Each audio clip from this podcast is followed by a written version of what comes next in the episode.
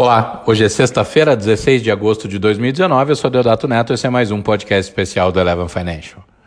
Semana em que o mundo se pôs de joelho às assustadoras divulgações de indicadores econômicos chineses, potencializados pelo aquecimento ainda maior das discussões sobre a guerra comercial e a sintomática e emblemática inversão da curva de juros nos Estados Unidos.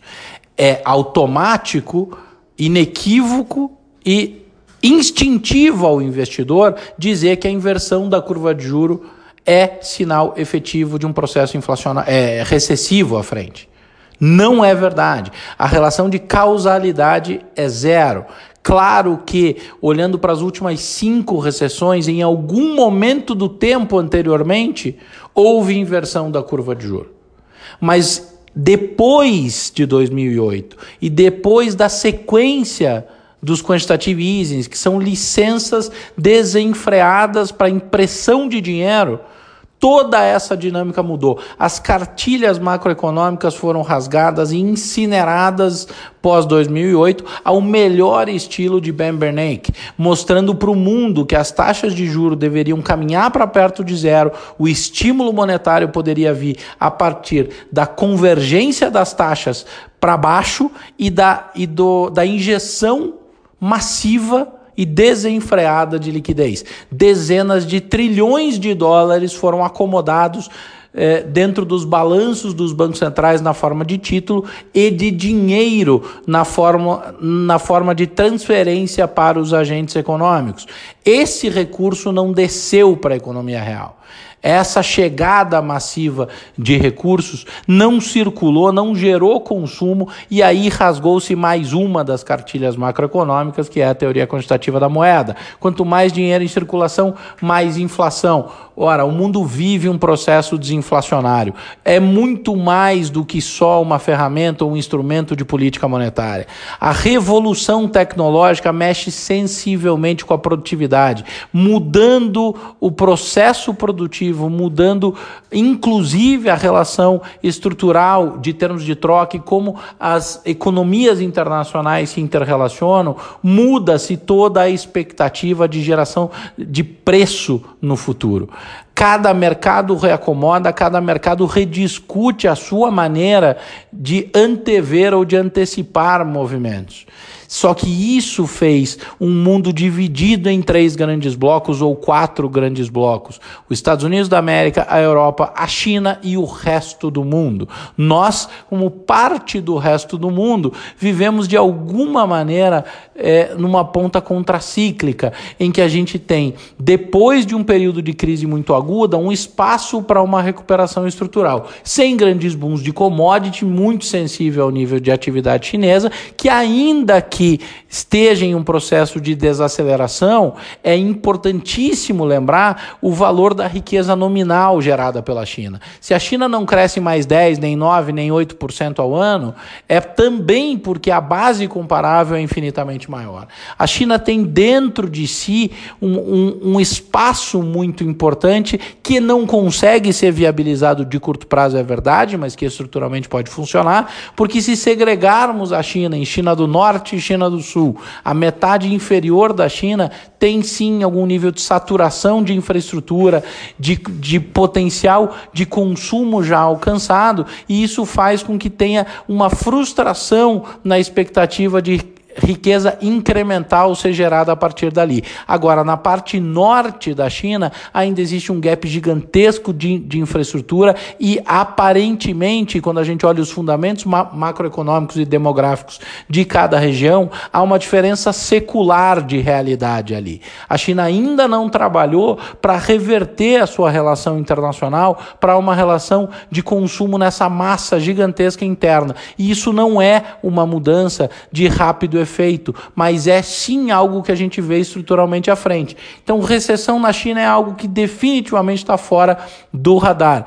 Recessão nos Estados Unidos pode acontecer ela vai acontecer. Agora, aquilo que a gente chama de horizonte relevante, que os americanos falam de uma maneira ainda muito melhor, né, que é o foreseeable future, ou o futuro ao qual temos alguma visibilidade, não está na nossa maneira de entender que isso vai acontecer. E ato de produto muito fechado pleno emprego, os indicadores inflacionários apontando para um nível de atividade de dinâmica de preço ainda consistente e com espaço dentro da política monetária via juro para continuar um estímulo. Lembrando que uma diferença substancial fora a, a colossal, o colossal volume de liquidez entre a economia americana e a economia brasileira, por exemplo, é que lá existem mecanismos mais eficientes de transmissão de política monetária o estímulo monetário chega mais facilmente à ponta. Na economia brasileira, dada a alta ineficiência, a concentração é, exponencial dos concedentes de crédito, os spreads ainda são muito altos e a Selic muito pouco chega à economia real. Então, trabalhar estímulo monetário no Brasil é um exercício hercúleo e basicamente inócuo de tirar da inércia uma economia que perdeu investimento, que passou por um processo de eliminação do crowding out com sem que acontecesse o chamado crowding in, sem que a iniciativa privada pudesse ou tivesse ambiente, segurança jurídica, condições de fomento para assumir protagonismo que historicamente foi do Estado na geração de atividade. Então a gente está num mundo em que cada um está defendendo o seu e sim, as grandes discussões transacionais internacionais podem impactar a atividade de curto prazo, podem azedar o ambiente de investimento e podem penalizar, sim, aqueles que, que determinam perspectivas de atividade econômica, principalmente falando da economia norte-americana. Mas isso em nada tem a ver, em absolutamente zero, a relação de causalidade com a inversão da curva de juro.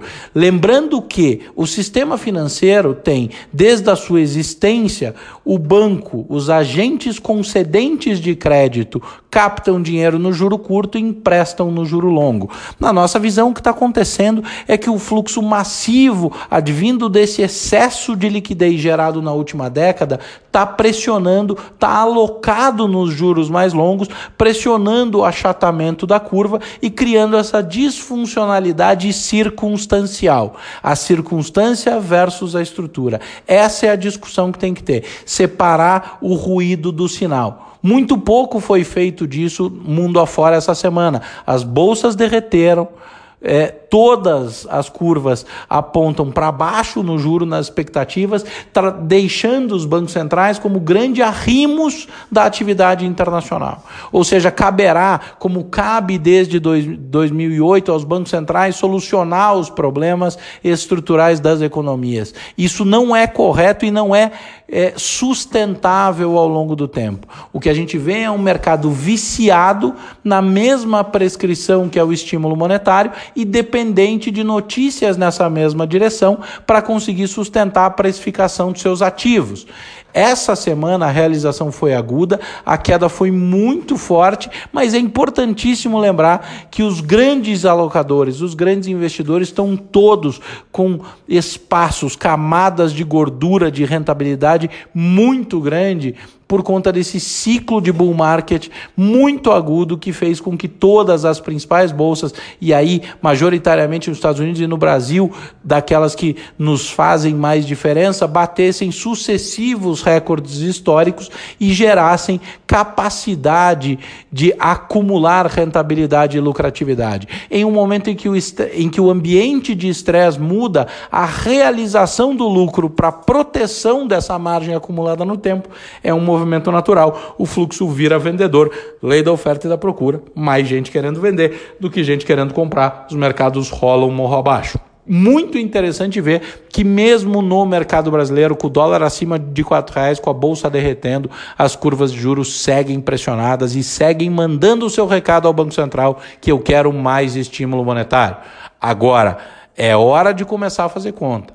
Dólar acima de R$ reais volta da demanda, algum tipo de impacto na dinâmica inflacionária a gente pode ter. O que, que o Banco Central vai fazer? Ele vai considerar que a reforma está feita, o risco está mudado? E estados e municípios fora? Estados e municípios fora criam um problema de fluxo orçamentário para o Tesouro Nacional gigantesco. E se isso não for endereçado, o prêmio de risco estrutural brasileiro não desce.